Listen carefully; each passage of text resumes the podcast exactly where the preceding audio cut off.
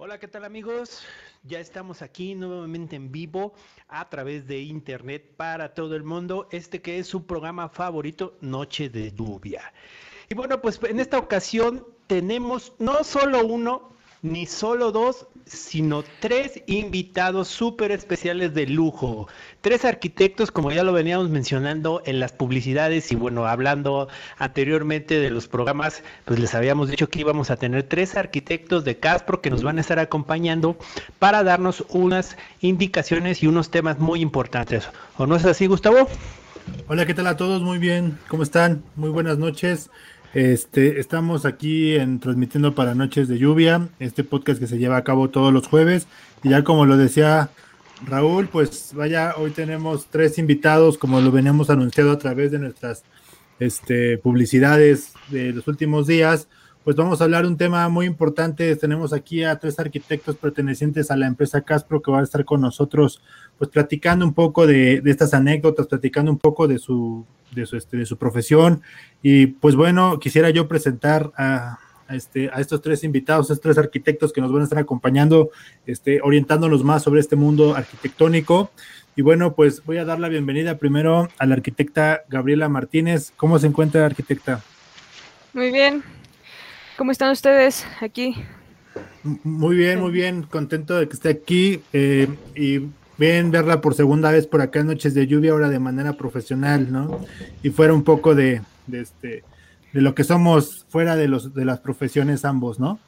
Pero muy bien, espero que, se encuentre súper bien. Y ahora vamos a, darle la bienvenida al arquitecto eh, Jair Antonio. ¿Cómo se encuentra, arquitecto? Muy buenas noches. Buenas noches, muy bien. Este es un gusto estar con ustedes hoy. Muchas gracias. Muy bien, muy bien y que bien que esté con nosotros. Y por último, damos la bienvenida al arquitecto Daniel Márquez. ¿Cómo está, arquitecto? Muy buena noche. Hola, muy buenas noches a todos. Muchas gracias por la invitación. Yo estoy muy contento de estar aquí con ustedes, de platicar un poquito y pues vamos a comenzar. Pues bueno, bienvenidos a todos ustedes y bueno, a, a, todo el auditorio que ya se está conectando. Pues bueno, eh, antes de iniciar, queremos decir que pues ellos nos traen unos regalos súper especiales y bueno, pues ya, ya pusimos en pantalla de qué se va a tratar esto, pero dinos, Gustavo, ¿qué, qué son esos, esos descuentos? Explícanos un poco. Pues sí, básicamente aquí los arquitectos, esta área de arquitectura de parte de Caspro tiene este para las, las dos personas, eh, dos, no, miento, para cinco personas que estén interesadas en este momento durante esta transmisión sobre algún este paquete del área de arquitectura de, de, Caspro va a obtener muy excelentes descuentos que ahorita por promoción tienen el 20% de descuento todos este, los servicios durante la transmisión, hay que aclarar, durante la transmisión si se ocupan y si no, pues nada más vamos a dejar dos, dos descuentos este, en algún servicio del área de arquitectura de Caspro del 20%. Y bueno, pues incluso para que quede algún convencimiento, pues por eso mismo eh, invitamos a los arquitectos para que hablen un poco de, de estos temas tan importantes como es la remodelación, este, y, y, los principales problemas cuando la gente pues autorremodela, ¿no? Autoconstruye sin, sin, nada, sin llevar esto al profesionalismo. Así que lo primero que, que, vamos a iniciarlo, si te parece, es que nos cuenten los arquitectos por qué eligieron esa carrera, ¿no? ¿Por qué elegir arquitectura? Porque es una carrera pues bastante compleja, esa es la realidad y pues bueno, vamos a... Y más que, más que compleja también pues llena de mucha, mucha yo he visto muchos memes de arquitecto, la verdad, ya tomando un poco esto, o sea, eh, el por qué se estudia arquitectura y los diseñadores, ¿no? También como que a veces se compara con diseñadores. Yo he visto mucho esta comparación, pero explícanos ustedes por qué escogieron arquitectura y de qué va estas carreras. Empezamos por quien quiera, y ahí túrnense, ahí, quien quiere responder primero. Alce la mano el primero que quiera, venga. A ver, yo comienzo.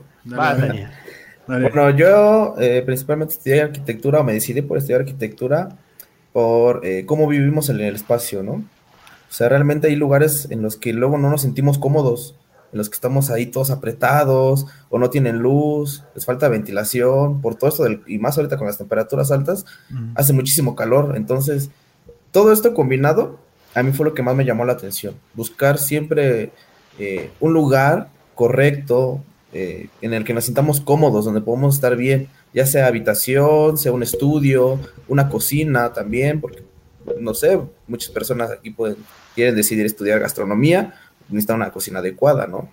Entonces muchos de nosotros quisiéramos tener la recámara de los sueños súper amplia, con nuestro closet, porque incluso ni siquiera tenemos closet algunos, ¿no? Entonces, este, pues todo eso, todo esto fue lo que a mí me llamó más la atención y la verdad es que yo me siento muy a gusto siempre con, con los diseños que realizo para los que nos llegan a contactar, siempre de darles el mejor espacio, amplios, que sientan cómodos, que tengan buenas ventilaciones y que lo disfruten. Ok, venga, ¿quién más? ¿Gaby o el arquitecto Jair? ¿Quién de ustedes dice por qué estudiar arquitectura? Y, también este, aquí es, aprovechen este momento para incentivar al auditorio, la gente que nos ve o que escucha nuestro podcast, ¿por qué deberían estudiar arquitectura? ¿Cuáles son las ventajas de ser un arquitecto, eh? ¿Quién, quién, quién por ahí? A ver, vamos. Pues bueno, yo principalmente estudié arquitectura porque eh, me gusta dibujar bastante. Siempre he sido muy una persona que es muy creativa en el, en el dibujo y uno de mis más grandes sueños ha sido siempre hacer pues una casa para mí y para mi familia. Realmente el hacer una casa es como darle un lugar a todas las personas y a la gente. Y estudiando arquitectura te vas dando cuenta que lo puedes hacer de muchas formas y de una forma que a cada una de las familias le puede quedar. No todas las familias al final de cuentas son iguales. Entonces, cada quien tiene como su talla, por así decirlo. Y eso es algo que es muy bonito dentro de la carrera. Ok.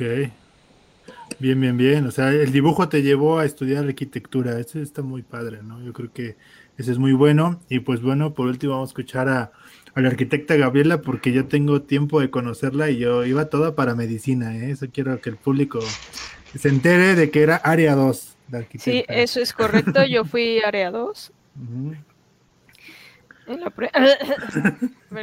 En la prepa fui área 2 y pues como que todo estaba muy encaminado a yo voy a ir a medicina, medicina, medicina y era como un caballo de carreras, no veía para otros lados, así, iba así. Pero creo que las circunstancias y la vida te lleva a darte cuenta de que eso no era tu camino. O sea, sí estudié un semestre de medicina, no me gustó. Este, y pues me salí, de, de repente dije, pues, voy, a, voy a seguir haciendo exámenes porque, o sea, donde yo fui, yo estudié medicina, era una escuela pública, era privada, y no me gustó. Y entonces dije, bueno, voy a tratar de entrar a una pública, porque tal vez lo que no me gustó fue el ambiente escolar, pero no, la verdad es que no era eso, este, creo que cuando iba en la secundaria pasaron cosas que que me hicieron olvidar para dónde iba en realidad, porque a mí también me gustaba, bueno, no me gustaba, me gusta dibujar, me gusta la historia, me gusta el arte, o sea, y la arquitectura es un conjunto de todo eso. Y este, y ciertamente la mejor historia que te puedes que te puedes contar es cuando vas caminando por las calles, porque cada edificio tiene historia. Y, y la historia de esos edificios pues, te la cuenta la arquitectura. Entonces yo por eso no decidí, la arquitectura decidió que yo estudiara ahí. Eso pasó. ¿Y, qué le puedes recomendar a la gente que, pues que está buscando una orientación vocacional y que de repente dicen, bueno, considero arquitectura? ¿Qué se van a encontrar ahí? ¿Tú qué te encontraste? ¿Qué me encontré? Pues... Porque es como medicina, ¿no? Una expectativa tenía y la realidad fue otra, ¿no? O sea, me encontré que es como, o sea, paradójicamente, una casa es como el cuerpo humano.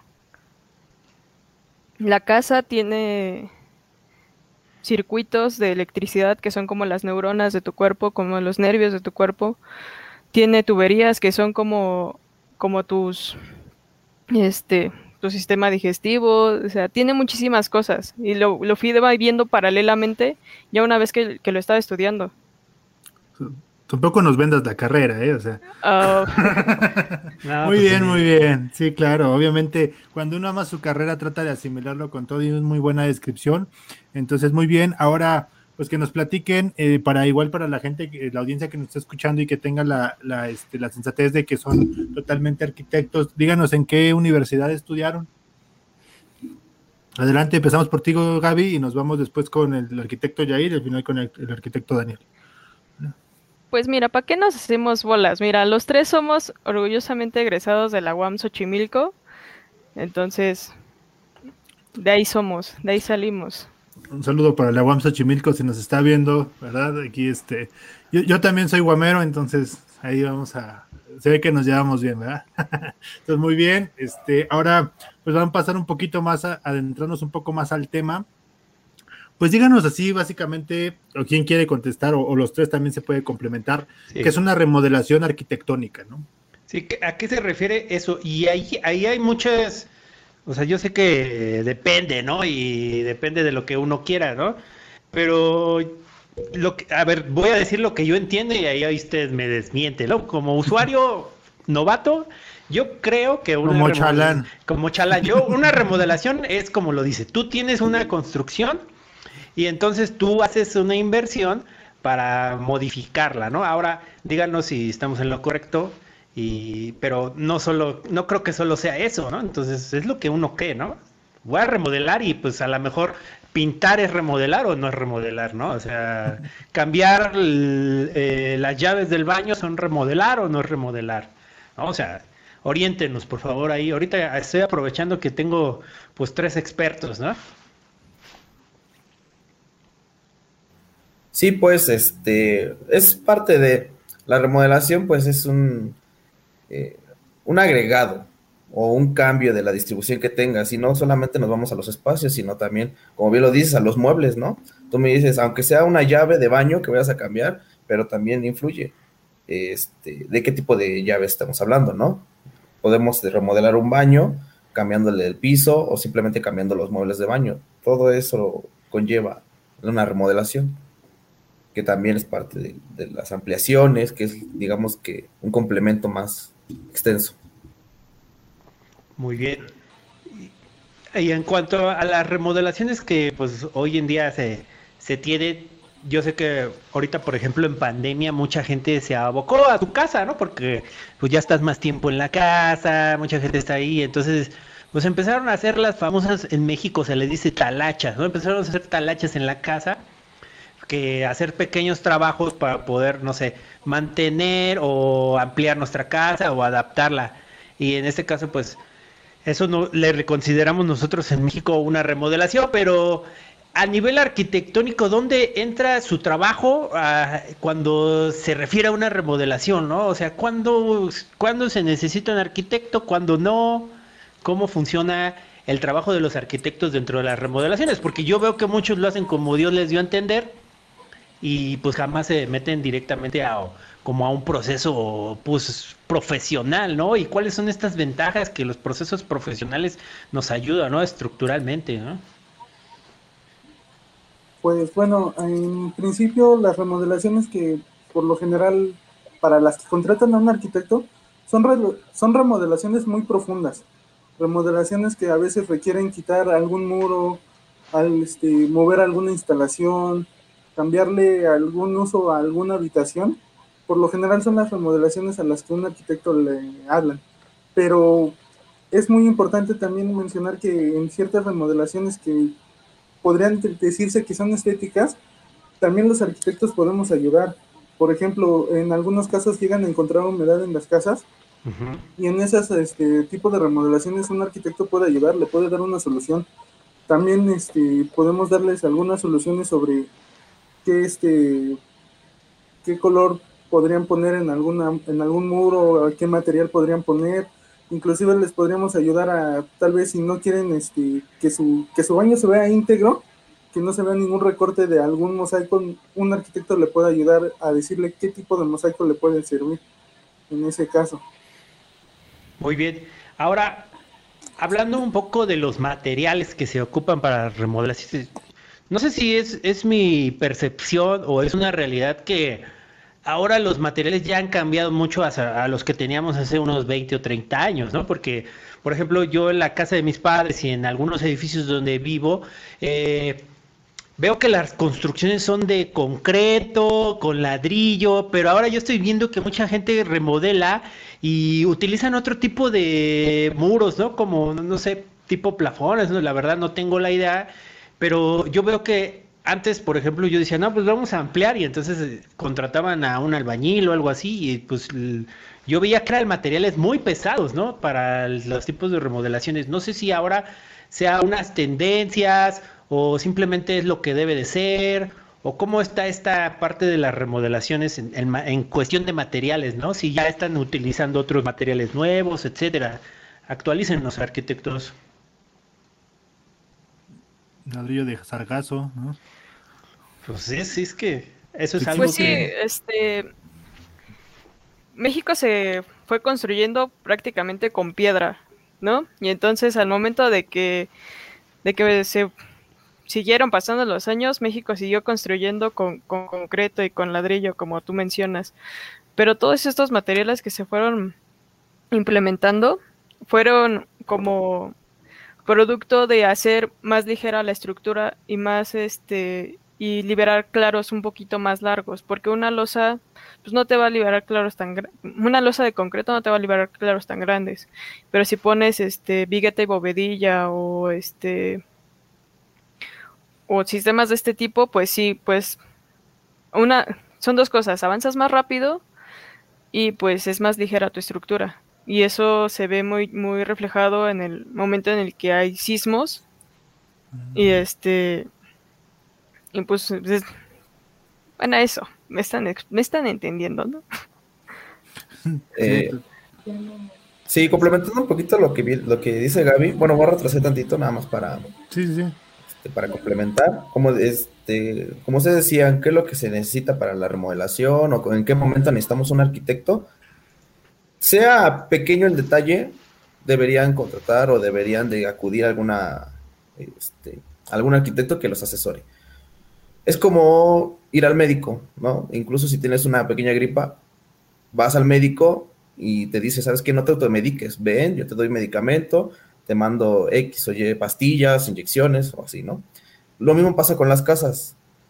Mucho, muchas veces pasa esto de, que, ¿sabes qué? Tráete a mi tío que es albañil, o no, tráete al, primo que ya se la sabe. Viene al momento de hacer la construcción, se, automedica la casa y al momento ya salen los problemas a flote después de uno, dos, tres, cuatro años, ¿no? Los espandeadas, este, humedades en los muros, que no hay ventilaciones, etcétera, ¿no? Entonces, ¿en qué momento será eh, bueno asesorarse por un arquitecto? Aunque sean detalles pequeños, yo lo recomendaría bastante para evitarnos estos gastos que de repente son más grandes a futuro. Ok. Sí, es el típico, lo barato sale caro. Exacto. Vale. Una pregunta aquí, arquitectos. Vamos a leer un poquito algunas preguntas que están poniendo la, audiencia y, digo también para hacer parte un poquito de la interacción por parte de Noches de Lluvia. Aquí dice Géminis Bombón, dice, ¿qué recomiendan hacer para un cuarto que tiene humedad? ¿Alguien? Este, sí, para cuando hay humedades en las habitaciones, primero tendríamos que ver de dónde proviene la humedad, ¿no? Si tu cuarto está en una colindancia, si tu cuarto está al lado de una jardinera, tu cuarto está, no se da a la calle y en esa calle este, riegan todos los días las plantas o sale el vecino a echar agua. Primero hay que ubicar por qué está dando la humedad. Después se da una solución que podríamos decir para fines prácticos ahorita, sería eh, despejar toda esa área, quitarle totalmente lo que sean los acabados, la pintura, este, incluso este, el cemento, el repellado, dejarlo secar volverlo a tapar, ponerle impermeabilizante para evitar que vuelva a ocurrir este, las humedades para, de ambos lados, de ser posible. Si es colindancia, pues obviamente va a ser un poco más complicado, ¿no? Ni modo de decirle al vecino, ¿sabes qué? Quita tu muro y voy a poner impermeabilizante, ¿no? Entonces, en esos casos sería un poquito más difícil, pero primero sería ver en qué situación se encuentra la habitación, habitación. y ya de ahí vamos este, viendo cuál sería la mejor solución para, para evitar. Ok. Vale, entonces hay que comentarle aquí a, Géminis Bombón, aquí también había dicho el arquitecto tal cual, no es caro, es también como ir como con un doctor dependiendo, yo creo que la enfermedad es el tratamiento, ¿no? Esa es la, realidad, entonces acérquense a los profesionistas, para eso hay, para eso estudiaron, y yo creo que Caspro aparte yo la conozco bien, tiene, se ajusta muy bien a, al presupuesto de, del cliente, entonces igual dense una vueltecita por Caspro y pueden ahí este, asesorar algún tema en este, en este aspecto de la humedad. Vamos con otra pregunta del público que dice lo siguiente. Lorenza Izquierdo comenta, ¿qué diferencia hay entre un ingeniero civil y, un arquitecto? Bueno, eso es muy común, ¿no? A ver, ¿quieren comentar? ¿cuál es, la diferencia? La diferencia, yo ya sé, pero a ver, ustedes coméntenos desde el parte del arquitecto. Y a ver, Gabriela. ¿Hay arquitectos, ¿hay arquitectos civiles o no? a ver. No, es que yo te voy a decir una. No, que le contesten ellos. A, ver, ya, a ver, arquitecto, ya coméntanos, diferencia entre un ingeniero civil y un arquitecto. Es que, bueno, para empezar, hay ingenieros que sí son arquitectos. Okay. Eso, eso no, diría, no está peleado que un arquitecto sepa ingeniería o que un ingeniero sepa arquitectura. Okay. También este, la, la diferencia principal sería que un arquitecto ve en general todo lo de una, construcción. Ve desde el diseño, el acomodo de los espacios, ve también la decoración, ve el amueblado, ve las dimensiones de, de los elementos estructurales. En ocasiones puede hacer un precálculo. Hay arquitectos que hacen los cálculos completamente, se hacen los cálculos este, hidráulicos, los sanitarios, los cálculos eléctricos y en cierto modo, por lo general, muchos ingenieros o lo que se tiene de idea del ingeniero civil es que ellos se dedican a hacer todos los cálculos. Los cálculos que un arquitecto por lo general a veces no puede hacer, el, el, hacer un cálculo de un puente, el hacer el cálculo de una estructura demasiado alta, el hacer el cálculo inclusive de la fuerza de golpeo del viento para los, los rascacielos, eso es lo que hacen los ingenieros. Un arquitecto se dedica más a, globalizar todos los conocimientos que pueden haber dentro de los campos laborales, que después de pasar por las manos del arquitecto, pues pasan por todos los especialistas. Por ejemplo, yo, he visto varias este, documentales, principalmente, donde, no sé, primero se diseña una estructura muy extraña, ¿no? Por ejemplo, cuando quieren innovar, ¿no? En arquitectura, que yo, yo veo a los arquitectos como, pues diseñadores muy innovadores, ¿no? Por ejemplo, que en Abu Dhabi construyeron el velero, ¿no? Que dices, pues tiene esa estructura muy... Y fue un arquitecto el que lo diseña, ¿no? Principalmente, y después pues ya entra todo, ah, los que lo hacen posible, ¿no? Dices, pues esto tiene bases arquitectónicas, porque tampoco está fumado, o sea, no está fuera de ciertos márgenes que pueden decir, no, pues, porque puede decir uno, quiero que flote, pues a lo mejor no es posible actualmente que flote esa cosa, ¿no? Pero se, se basa y después lo que te entendí es que hay otros grupos de, de ingenieros, arquitectos, ingenieros también que se encargan de, decir, de, pues, de hacer lo posible, ¿no? Entonces, como creando los cálculos y trabajando de la mano con los arquitectos para que no toda la parte de, diseño pues quede, ¿no? O sea, pero podría decirse que los dos en materia, pues digo, eh, casera, o sea, cuando ya no es algo tan complejo como eso, pues los dos pueden hacer las dos funciones, ¿no? De cálculos y también de diseño, ¿no? Dependiendo también del ingeniero. Sí. Es que dirían también los ingenieros, dependiendo del arquitecto, el arquitecto puede este, calcular, pero por lo general, y es algo de lo que se quejan mucho los, los ingenieros, es que, el arquitecto diseña y le dice al ingeniero, hazlo real, no me importa cómo lo hagas. Y pues tampoco es como que hacerlo. O sea, un, un buen arquitecto tiene que ver también la posibilidad de poderlo construir físicamente para tampoco complicar el trabajo a los demás. Sí, se apega a la realidad, ¿no? Se apega a la realidad, ¿no? O sea, no puede decir, quiero que esté levitando cinco metros, pues oye, o sea, tampoco eso no se puede hacer, ¿no? O sea, es que se ve padre, ¿no? O sea, que tenga una bola esférica sostenida en un milímetro, pues oye, o sea, necesita más superficie, o sea, eso no se va a quedar pegado, o sea, se va a caer con el aire, ¿no? O sea, puede ser muy innovador, pero se tiene que apegar a a ciertos lineamientos y por eso tienen ustedes ese conocimiento, ¿no? Para decir esto es, realista, ¿no? O sea... Y es cierto que los dos trabajan de la mano, ¿no? Esa es la, sí, o sea, van junto con pegado. Por, ejemplo, yo diariamente estoy trabajando con ingenieros, entonces... Sí. Va junto con pegado. Ok, muy bien. Sí, como dice aquí, igual otras preguntas aquí del, del este, de aquí de la audiencia. Aquí dice Cristal Soriano, dice, cierto, un tío mío remodeló mi cocina hace cinco años y a los tres años la loseta se infló. Pues sí, efectivamente, yo creo que, como decimos, hay que profesionalizarse todos, o sea, tener buena profesión, acercarse a los profesionistas que saben del tema. Y como digo, hay que quitarnos un poquito la idea de que es caro, ¿no? Yo creo que ahorita este, hay muy buen precio, hay muy buen todo y Casper es uno de, es un, su mayor diferenciación que hay muy buenos profesionistas a un precio bastante competitivo al mercado, entonces de igual manera está la invitación para que pasen a visitar no nada más la área de arquitectura, nueve áreas distintas son donde manejamos nosotros y pues bueno, regresando un poquito más al tema aquí con los arquitectos, vamos a, a ver qué nos dice este, ahorita de acuerdo a su experiencia, nos podrían decir qué es lo que más se pide al momento de hacer una remodelación. Ustedes reirían, eso es lo que primero nos Sí, ¿cuál es su, top 5, ¿no? De lo que les están solicitando. O top 3, ya no sé. O lo que quieran, ¿no? Un top, o sea, díganos. Ajá. Lo primero, lo primero que piden es un cuarto más. ¿Cómo puedo poner un cuarto más? ese sería parte del top del top 5, tal vez. es más, creo que es el top 1. ¿El 1 tal cual?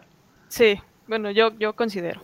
Mm, tal vez, yo, yo considero que el primero sería este un accesorio. Ah, ¿Sabes qué? Quiero una accesoria porque voy a poner ahí un local, quiero poner una cocina económica, quiero ah. poner ahí, quiero vender peluches, no sé, entonces casi siempre lo que nos dicen, quiero un local porque aquí voy a vender yo algo, o quiero rentarlo. Entonces, englobando las dos respuestas, realmente sería una pequeña ampliación. Sea un cuarto, un, local, con baño, ¿no? una pequeña ampliación. Sí, sí. Venga, venga, sí, sí, sí, ok. Es, el top uno, pero lo más común, eso ya me dijeron lo más común, pero otras cosas que también sean comunes que les llegan a pedir. Departamentos. Sí. Departamentos. Siempre dicen, tengo mi casa, quiero rentar un departamento arriba, quiero que me eches otros dos niveles y pues a rentarlos. Entonces sería la, segunda más común que a nosotros. Vamos a hablar de nosotros. Nos ha tocado más. Sí, claro, sí, sí, sí. Sí, y, experiencia. Y ahora eso es lo más común. Y ahora, lo más extraño que ustedes hayan dicho, no, pues es que me, un día un cliente me pidió esto, ¿no? O sea, y dices, pues, yo no le entré, o sí le entré y lo logramos, ¿no? Porque hay veces que dices, híjole. Una maravilla mundial. O una, ajá, o, retos muy complejos que tú dices, la verdad es que nos la rifamos. Y Alguien escuela una, mija, ¿no? Una cosa, una cosa muy, muy, muy buena, ¿no? Porque a veces eh, dudas, ¿no? O sea, las personas no tienen el como el ojo, no, es que no, sí se puede y lo hacen posible, ¿no? O sea, cosas que no parecían posibles o, cosas muy extrañas. A ver, díganos algo que ustedes hayan dicho, hayan dicho, visto. ¿no? ¿Qué? ya saben, sí, sí, esa, esa experiencia fue muy, muy buena. Este, fue de uno de los primeros este, trabajos que tuvimos de unos departamentos con una planta jabonera, no sé si decirlo así, la verdad en la parte de abajo. O sea, nos dijeron, ¿sabes qué? Quiero toda la planta baja libre, porque aquí voy a poner mi empresa de jabones y de ahí para arriba quiero departamentos. Estas personas que venden productos de limpieza y demás, querían una planta abajo. O sea, de esos que tienen como cloro, este... Sí, que venden a granel. Sí, sí, sí. Pero que lo fabricaba ahí. Ok. Oh, o sea, más que nada era el, el... Bueno, a ver si se puede decir, ¿vale? Que no meten problemas, pero. no digas nombres. No digas nombres. No digas marcas. nombres ni marcas, sí, di las Coca-Cola, Pepsi, la que quieras. Pepsi, jarritos. jarritos este, ahorita de arquitectos, pues Cemex, ¿qué? Este, Apasco, la Cruz, Azul, Cruz Azul. Cruz Azul. todo.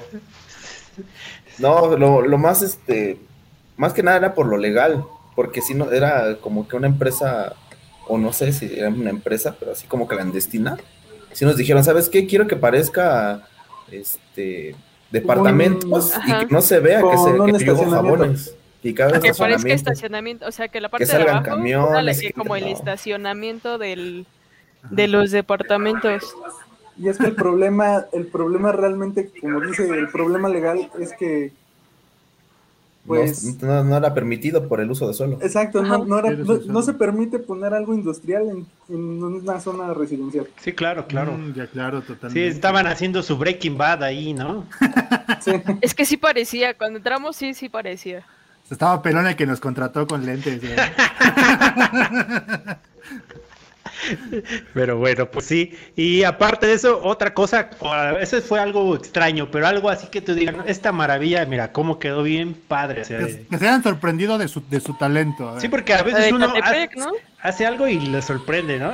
Échensela a ver qué pasó en Ecatepec, pues para empezar, llegar ahí, ¿no? Pues sí, fue llegar ahí. Sin que le robaran. No, no nos robaron, pero era, era una casa de tres niveles, ¿sí? ¿Tres niveles? tres sí, tres niveles y su azotea. Tres niveles y azotea. iba a ser la, el cuarto nivel. Ajá, o sea, la azotea la iban a techar, la querían techar, pero se estaban quejando porque empezaba a tener grietas. Y pues empezaba a tener grietas porque en su... Porque, o sea, ya esta no iba a ser la primera remodelación, iba a ser como la cuarta remodelación porque la primera fue dejar la planta de abajo libre. O sea, volaron todo y nada más dejaron los muros perimetrales, ¿no? Y una pequeña columna que ya estaba. Ay, no, eso ya ni cuenta, porque ya estaba, ya estaba todo el. Ya se veían los fierros. Ya se veían todo el fierro, sí, entonces prácticamente volaron todo lo de abajo. Y luego empezaron a hacer como cuartos, pero no seguían el camino de cada trave ni de, las columnas, entonces... Es más, se iban ampliando también hacia, el, hacia afuera, hacia el exterior, hacia los costados. Iban volando cada vez más cada nivel. Y pues hasta arriba, que tenían su azotea, pues pusieron materiales como muy pesados y se empezaban a quejar. No, es que, es que ya se está pandeando el, la losa, es que, ¿qué, ¿qué hago? Y pues nosotros, pues tirar todo y volverlo a empezar. Ya rompe su casa, ¿no?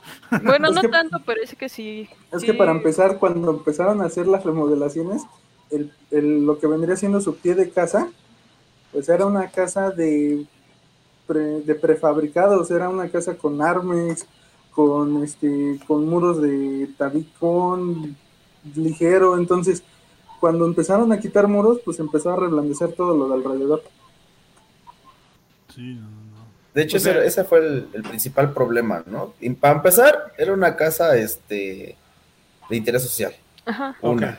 Entonces ya sabemos que esas casas, pues lo que más quieren es que sea una construcción rápida y meten materiales y hacen lo que quieren en esas casas, ¿no? Sí, ahorran mucho. Sí. Sí. Dos, el proyecto que querían era muy ambicioso. Ya tenían tres niveles encima y todavía querían meter un cuarto nivel. Eh, y más aparte no, tuvo una asesoría igual. Entonces, ese también es un gran ejemplo del, del por qué es importante tener una asesoría. Ingeniero, arquitecto, lo que sea, que les ayude y que les diga. ¿No te llega luego a veces como el, la renuencia de las personas que te dicen, no es que a mí no me digas que no se puede?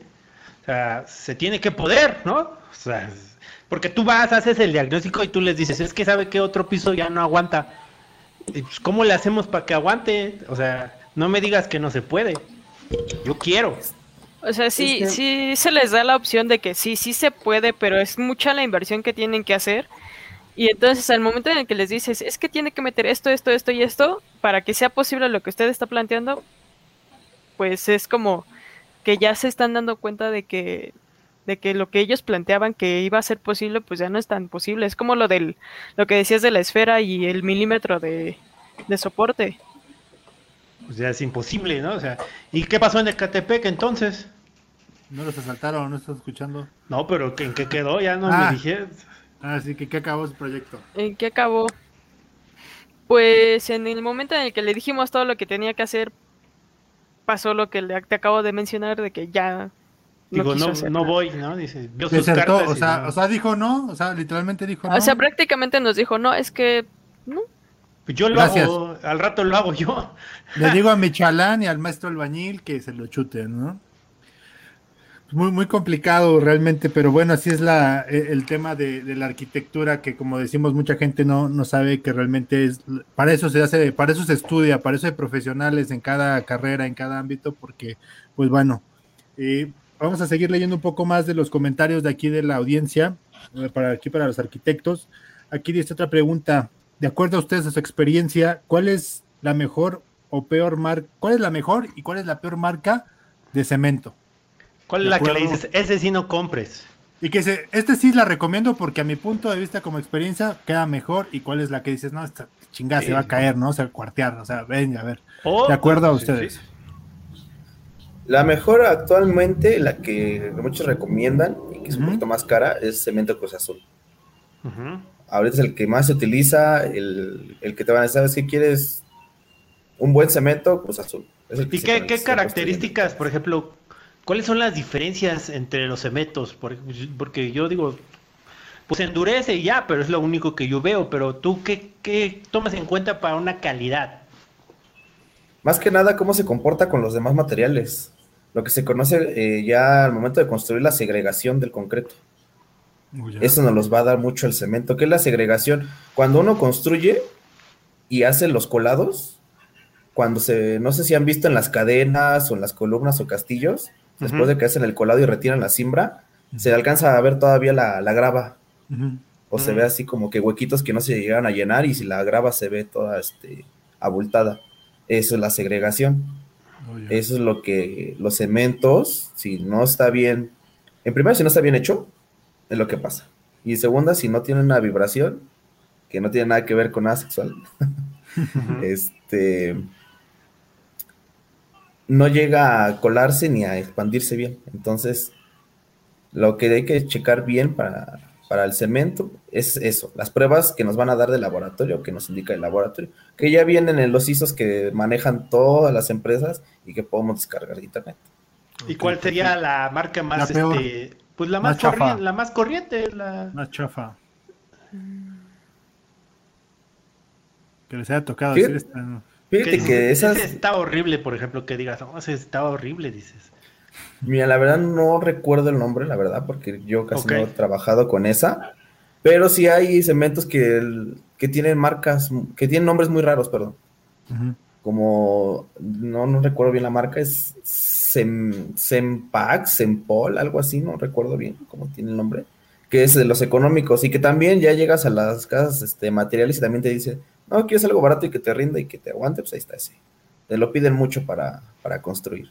Pero si quieres ya un poquito de más calidad, Cruz Azul. Vale, vale. Sí, pues sí, pues sí, pues, y también depende, ¿no? En qué lo vas a aplicar, ¿no? Porque si nada más vas, ah, a, vas a emparejar ahí la entrada, pues sí, pues échale. a lo mejor no, y no va a cargar nada, es una banqueta que nadie pasa por ahí, pues dices, pues le echo. Échale, marca 3B, Waldos, algo así. échale algo que rinda y pues al final de cuentas no, no se va, al, con el tiempo pues va a, va a seguir igual, ¿no? Porque no, no, no le demandas mucho esa superficie. Muy bien, pues sí, me, me, agradó esa respuesta. Ahorita, aquí hay otra pregunta y bueno, yo creo que dice aquí Géminis Javis, dice, ¿qué pasos debo de hacer para empezar a fincar mi hogar? A grandes rasgos, obviamente sabemos que esto es muy complejo de acuerdo a lo que nos han dicho los arquitectos, pero el primer paso, digamos, hay que ayudarlo con eso al, aquí a nuestra persona que está este, a la audiencia con esta pregunta. ¿Qué paso debo hacer? ¿Qué pasos debo? Pero yo siento que nada más como que ahorita uno que es el importante para empezar a fincar mi hogar. Pues para empezar, si cuenta con el suficiente capital, va a poder realizar la mayor parte de la construcción. Pero si realmente no cuenta con el suficiente capital, lo primero, lo primero que se debe de hacer es cercarlo y poner un solo cuarto. Por lo general ponen un cuarto con un baño. Para poder delimitar el terreno realmente. Vale, muy buena respuesta aquí del arquitecto. Aquí ya tenemos para Géminis Javis, le acaba de contestar el arquitecto Yair. Y bueno, pues aquí dice una pregunta de Carlos Ramírez. ¿Qué opinan del accidente del metro de la línea dorada? Nosotros no nos vamos a meter mucho en el aspecto eh, político y ni, estamos ni con ningún, somos apartidarios, pero recordamos un video muy famoso que decía que un albañil hablaba que estaba una chorrería. Ah, sí, de, pero ese es de la del metro, ¿no? Digo, ese es de la del tren, ¿no? Del... De la del tren. Pero bueno, era algo similar, vamos a Desde el punto arquitectónico, vamos a acotarlo, desde el punto arquitectónico ¿Qué opinan de ese tipo de construcciones? O sea, su opinión libre de libre de todo, ¿no? O sea, aquí es internet. Obviamente eso no lo hizo Caspros, estoy seguro. ok. Adelante. Bueno, yo opino que este, arquitectónicamente tenía buenos materiales que hicieron rifarse en esa parte, que está bonito. Pero si hablamos ya de la estructura, realmente fatal, la verdad. Tengo una, tenemos una experiencia, de hecho, igual que fuimos ahí por el metro Lomas Estrella.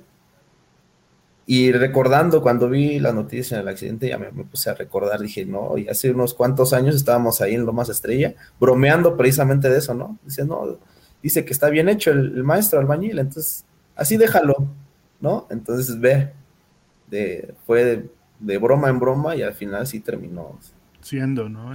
Siendo. Entonces, ahora que nos comenta este arquitecto, por lo tanto, usted no está hablando de un metro, por lo tanto, entonces también otras líneas están dañadas. Sí, ese, es un problema general. Sí, tan solo si ves, si ves por afuera la línea de Pantitlán, dices, ay Dios, ¿cómo es que me suba eso? y a ver, a ver, arquitecto Yael, ¿qué opina de esto del lamentable accidente? pues la línea así ya platicando con varias personas que, compañeros de la carrera y demás, pues muchos quedaron en el hecho de decir, si hubo una mala supervisión, ahí fue el problema. Que no, que no hubieran supervisado bien. Y si no fue la persona que supervisó, fue el, el, el calculista y ahí se va recorriendo cada vez más la responsabilidad hasta llegar realmente a quien pudo haber sido. El problema de las líneas de metro, pues es que con todos los accidentes que ha pasado se ve que lo que más le ha afectado, pues es la falta de mantenimiento.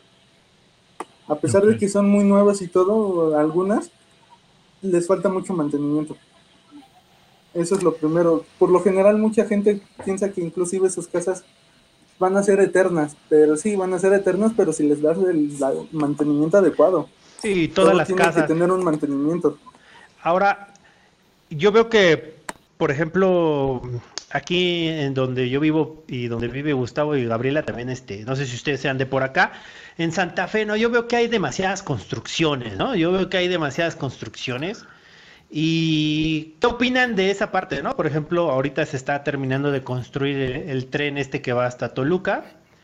Y pues uno, uno ve todo el proceso y ve esas grandes estructuras y te pones a pensar, ¿no? Con lo, con lo que pasó del metro dices, oye, pues este sí aguantarán o no. Ni, se quieren subir si cuando quede esa madre hecha, güey. O sea, ¿qué, ¿qué, nos puedes decir de las construcciones, mega construcciones, porque son muy grandes, ¿no? O sea, eh, ¿son seguras, no son seguras? Depende de esto, depende del otro.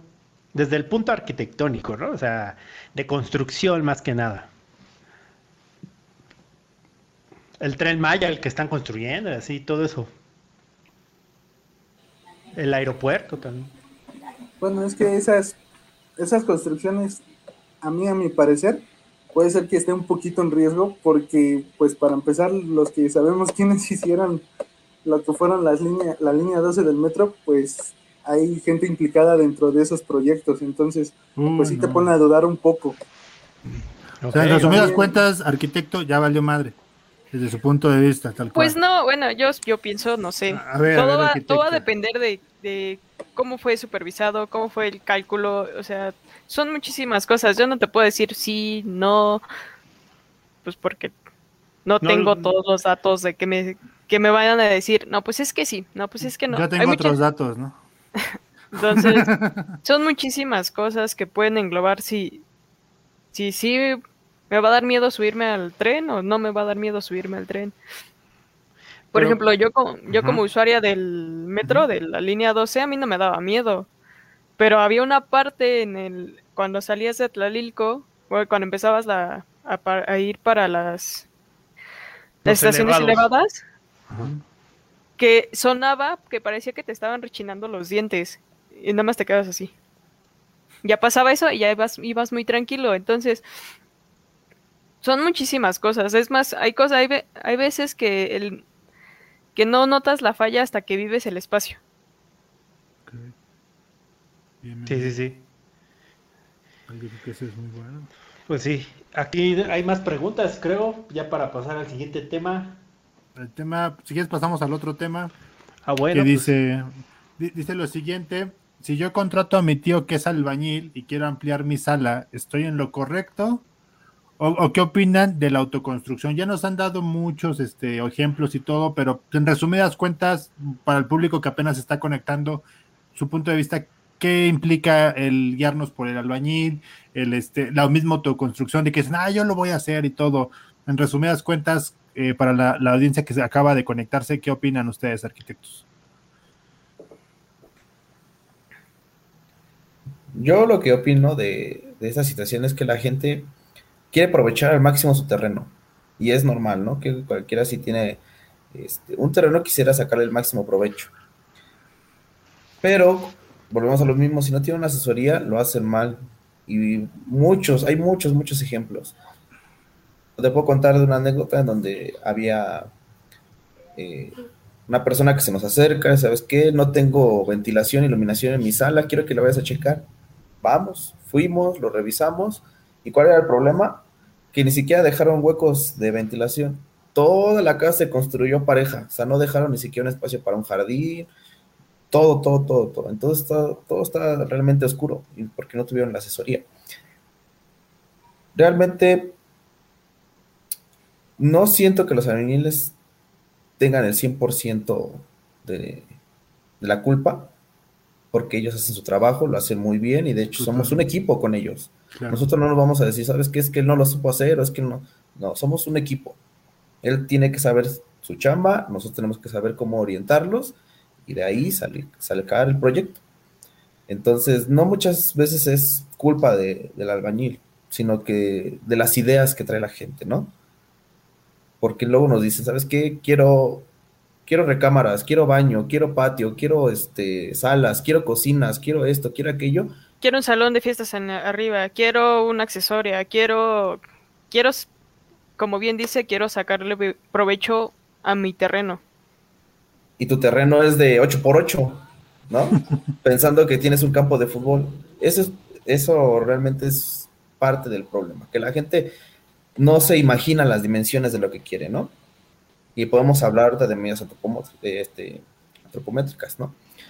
Cuánto mide, cuánto debe de medir una puerta, cuánto debe de, debe de medir una buena recámara, cuánto debe de medir una sala. Medidas mínimas para que puedas estar bien en una zona de confort. Sí, ¿Perdón? Desde eso, es que yo ahorita me ven a la mente donde ni siquiera consideran que, o sea, hacen las puertas bien chiquitas ni no caben ni los muebles, o sea, ni la estufa se puede meter, ¿no? Así de, güey, tan pequeño. Y su solución es, vuélalo. Sí. sí. o sea, sí, O quita la ventana y mételo por la ventana y luego la vuelves a poner.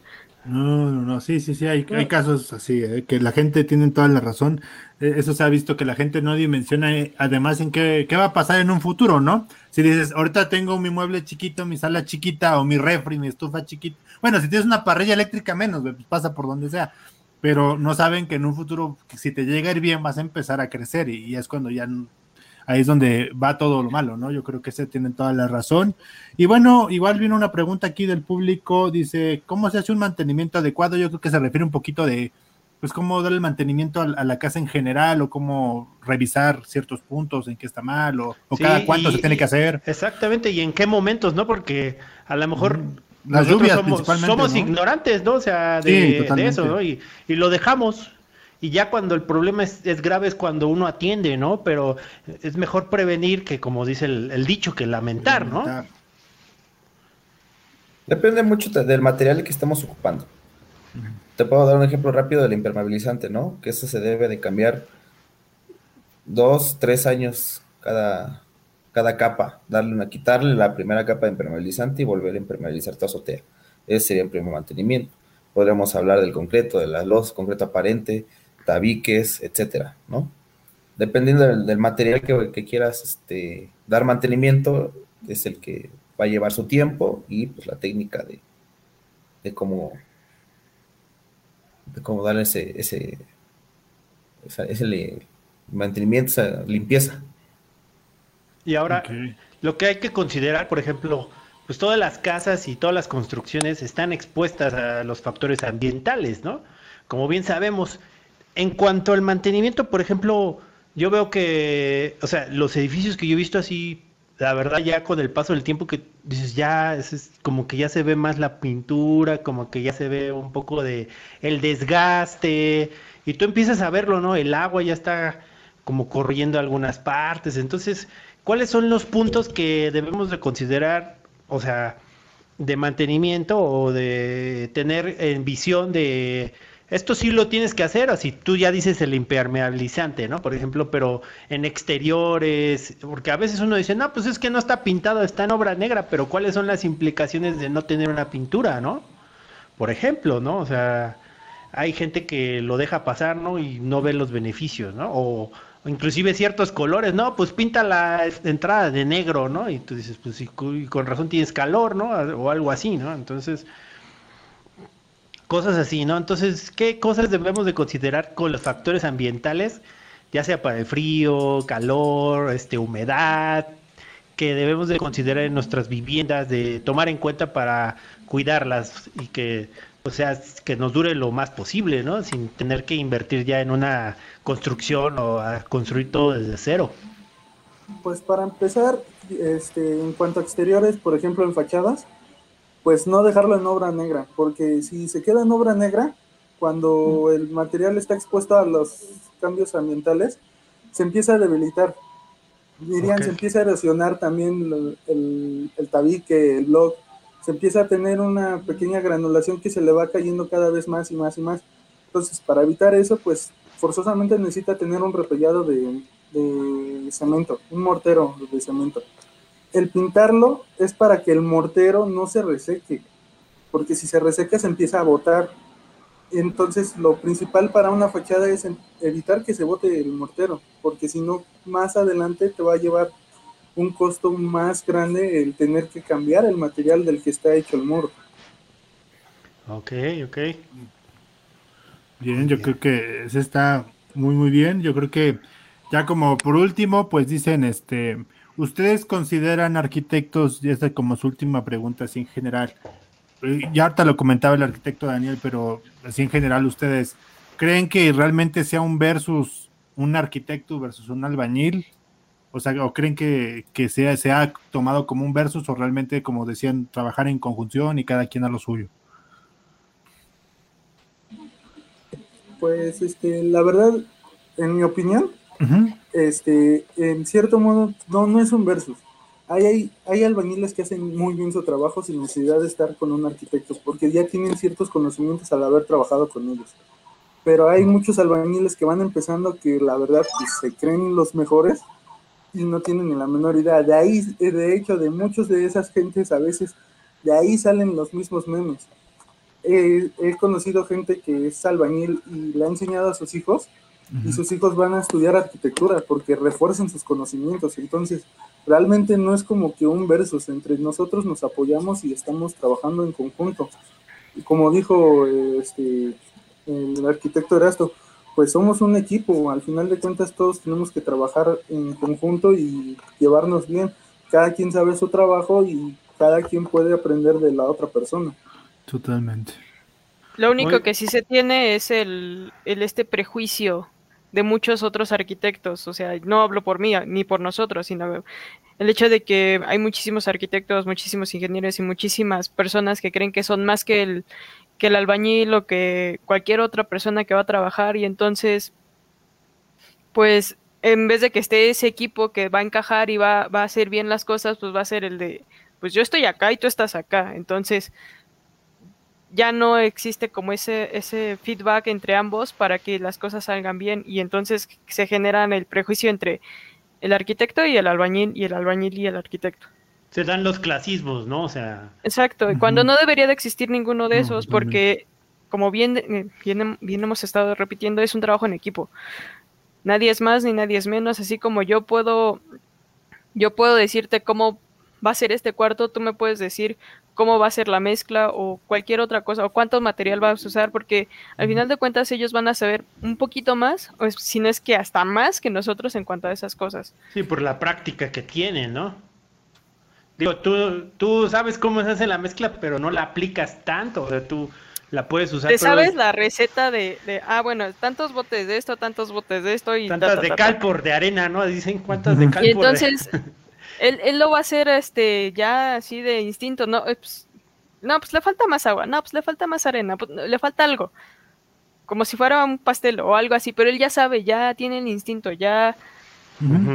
Se da la idea, esa es la realidad, ¿no? Se da una idea de, cómo va el asunto, pero pues bueno, obviamente eh, yo con lo que acaban de comentar, pues sí, no es un versus, como lo acaban de decir, es este, pues básicamente trabajar en conjunto, de todo se aprende, eso es cierto, y pues bueno, o sea, ellos como arquitectos van muy de la mano trabajando con, los albañiles que tienen. Y con, y con muchas disciplinas, ¿no? No solo con los albañiles, ¿no? Los ingenieros civiles, que plomeros, electricistas, este Muchas, ¿no? Este, de seguridad higiene, güey. Decoradores, decoradores interiores, ¿no? Así, todo eso de que, oye, el, Arqui dijo que color ah, blanco, pero el decorador quiere meterle flores. Y dices, pues a ver cómo se hace esto, ¿no? Así, entonces, y ya en cosas, ¿no? O la losa de española pesadota, ¿no? Así, de traída de no sé dónde, ¿no? para las casas más ricas, ¿no? Y una pregunta que. ¿Cómo lo yo? pego, no? Échale una pregunta tengo yo. En el caso, ustedes también pueden ayudarme, digo, para, porque la verdad tengo esa idea de hacer un estanque en casa, ¿no? Un estanque para peces. Entonces, también, yo veo que mucha gente lo hace en internet, pero yo creo que ustedes pueden hacerlo de la mejor manera. ¿Eso es cierto o sáquenme de la, de la duda? Porque estamos manejando un poquito un tema ya como de acuífero y todo eso, ¿no? Sí, te podríamos ayudar. no, dirían, como dicen muchos este, de los clientes a veces, pues nada es imposible, ¿no? Todo se puede hacer y al final de cuentas, a nosotros en la escuela, lo que es la UAM, nos enseña que si no lo sabes, lo investigas. Ok, venga. Y todo depende de tu cartera. También, o sea, todo depende de. ¿A cuántos peces te alcanza? Quiere meter a Willy, dile. y si es legal, porque esos no se meten en cosas no legales. O sea, si vas a tener alimanes exóticos, y una vez te dicen que no. Ok, eso está bien, ¿no? Tengo papeles para mi cocodrilo. Entonces, Semarnat. Pero bueno, eh, yo creo que este, ya estamos ya llegando al punto final del podcast. Sin recordarle a toda la audiencia que estos arquitectos están trabajando para la plataforma Caspro. Si se les interesa alguno de sus servicios, pueden cotizarlo sin ningún tema. Todo este mes, la, el primer diagnóstico de 10, 15 minutos a través de videollamada es totalmente gratis. Y como, como dicen los arquitectos, no le tengan miedo, no, tampoco está algo tan caro. Y todo lo contrario, tiene muchos beneficios, ¿no? Lo barato sale caro. Entren a, a www caspro.mx y así de sencillo. Y si no pueden, pues escríbanos aquí por Lluvia Cero, nosotros les mandamos el link sin ningún tema. Y bueno, por último, quisiera escuchar a los arquitectos qué tal se sintieron eh, en este podcast. Empezamos con, con el arquitecto Daniel. ¿Qué tal? Sí, mándenle saludos a su audiencia también, ¿no? Hay, hay muchos que nos están apoyando, viendo y pues que quieren saber más sobre estos temas. Yo les agradezco muchísimo la invitación, la verdad que me gustó muchísimo platicar aquí.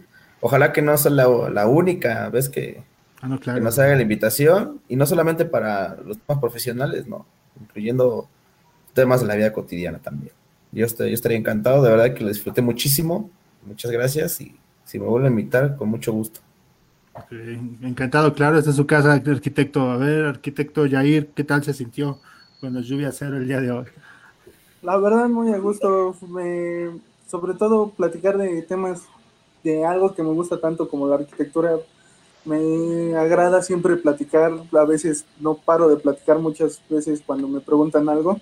Y la verdad es que les agradezco mucho las preguntas que estuvieron haciendo, el, sus opiniones de ustedes, sus preguntas, también el que me hayan invitado para cualquier cosa. Aquí estamos también para temas personales, no, no, no me afecta en nada podemos este, seguir platicando y espero que no sea la última vez. Ok, y a ver, arquitecta Gaby, su segunda vez en Lluvia Cero, una vez Mi segunda vez. Primero echando desmadre, la segunda este, aquí de manera profesional y como decía el arquitecto Daniel y el arquitecto ya irse a su casa y esperemos verlo más adelante, pero en esta ocasión, ¿cómo se sintió? Pues muy bien, ya, ya como que ya mejor jálenme más, me está gustando que estar aquí este, pues sí, agradezco que, nos invitaran a los tres en conjunto. Este, ya saben, yo no, yo no tengo ningún problema con estar hablando. Es más, yo creo que me tienen que poner un tapón para callarme. Pero, pues sí, agradezco esto, agradezco las preguntas que nos hicieron, este, que el interés que tuvieron. Y este, pues sí, si quieren, pues aquí pues, vamos a seguir. Ya saben, aquí estamos. Para futuros podcasts, ¿no? Para futuros podcasts. Sí. De cualquier tema. De cualquier tema, a mí no me, a mí no me afecta. A mí no me da, a mí no me da miedo, dices. Bueno, pues está bien. Está bien, entonces, entonces te invitamos al siguiente podcast de la Segunda Guerra Mundial, ya están invitados. ok. De la, de la Cuarta Guerra Mundial también se va a hablar. la tercera primero, ¿no? no, aquí no hay orden, aquí es como, como se te ocurra. ok. Ah, no, es cierto. Entonces, Raúl, ¿qué nos puedes decir? ¿Cómo te sentiste teniendo a los arquitectos aquí? Pues sí, le, muy agradecido de que nos hayan despejado algunas dudas. Yo sé que es un tiempo muy corto para que podamos discutir todo lo que tenga que ver con los temas de arquitectura, pero les agradezco mucho que hayan eh, aceptado la invitación para poder estar aquí los tres en conjunto y es un gran elenco y también pues bueno agradecer a todas las personas que estuvieron participando ahí en las redes y que nos estuvieron dando sus preguntas y apoyando a nuestra plataforma. También les quiero comentar algo muy importante que ya estamos en iTunes también ya nos pueden encontrar como Noches de Lluvia para los que tienen iPhone y que dicen, no, es que sabes que yo eso de Spotify, yo uso iTunes y que yo uso esas plataformas pues de alta gama, pues bueno, ya también ya estamos ahí en Apple Podcast y bueno, nos pueden encontrar en todas las plataformas, en, en Spotify, en YouTube, en iPod Podcast y también en Anchor. Anchor se escribe como Anchor, yo le digo Anchor, pero pues ahí pueden eh, escribirnos. La ventaja de Anchor es que ahí también nos pueden enviar un mensaje grabado, pero pues en Anchor, ¿no? Es la única plataforma donde ustedes pueden grabar algo, nosotros lo escuchamos y quizá más adelante lo podamos transmitir al aire. Entonces, bueno, pues les agradezco mucho, Yair, Daniel, Gabriela, pues este, qué bueno que por ahí nos pudieron estar acompañando el día de hoy. Y pues bueno, esperamos tenerlos más adelante con más temas preparados. Ya, ya tenemos mucho roster, así como en, los juegos de, peleas, pues ya tenemos un gran roster. Estamos ahí este, viendo quién es Rugal, quién no es Rugal. Este... este sí, y ahorita vamos a ver porque dentro de, de dos semanas viendo el podcast este, con el área de arquitectura, enfocándonos un poquito a un tema muy importante como es sabes hacer realmente tu CV, la competencia versus el no, mundo de arquitectura, no de no de, de psicología, perdón. Yo también me quedé así de yo, yo no, Oye, no, sé de qué me está ¿Cuándo hablamos de eso? Ya es que luego, luego ofrecieron sus servicios y luego, luego los jaló, ¿eh? O sea, no tardó, sí, ¿eh? ya, no tomen esa madre roja que no sé, me la acaban de regalar. Y lo único que puedo decir es que dentro de dos semanas está el área de psicología ah, hablando de temas muy importantes en el, área laboral. Sabe realmente hacer tu CV, eh, todo eso de las competencias del mundo laboral. Estarán con nosotros psicólogas platicando de ese tema, igualmente de Caspro, así que va a estar muy interesante dentro de dos semanas. Y como lo dice Raúl, pues estamos en todas las plataformas. Eh, eh, Spotify, en iTunes como Noches de Lluvia. El podcast se queda aquí grabado en nuestra página de Facebook. Y pues también en YouTube nos, nos, encuentran como lluvia cero, ¿no? Así que sin más que decir de mi parte, agradecido con los arquitectos, agradecido con Raúl y a toda la audiencia que estuvo una vez más otro jueves, cada jueves está con nosotros 8 de la noche. Mil gracias por todo el apoyo, por todo el cariño y que tengan un excelente fin de semana. Y bueno, porque por si no lo saben, Lluvia Cero también, eso no lo sabe mucha gente, pero ah, tocamos nosotros música electrónica para eventos y pues ya también ahí, si tienen algún evento, pues ya saben, alguna fiesta COVID que, que se les venga a la mente, igual tocamos sin ningún tema. Escríbanos en la página y pues bueno, de mi parte es todo y le paso la, palabra para el cierre a Raúl Indio. Pues nos vemos la próxima semana, no se le olviden su programa favorito en punto de las 8 de la noche, apaguen la tele, prenda el internet y nos vemos ahí. Hasta luego. Hasta luego.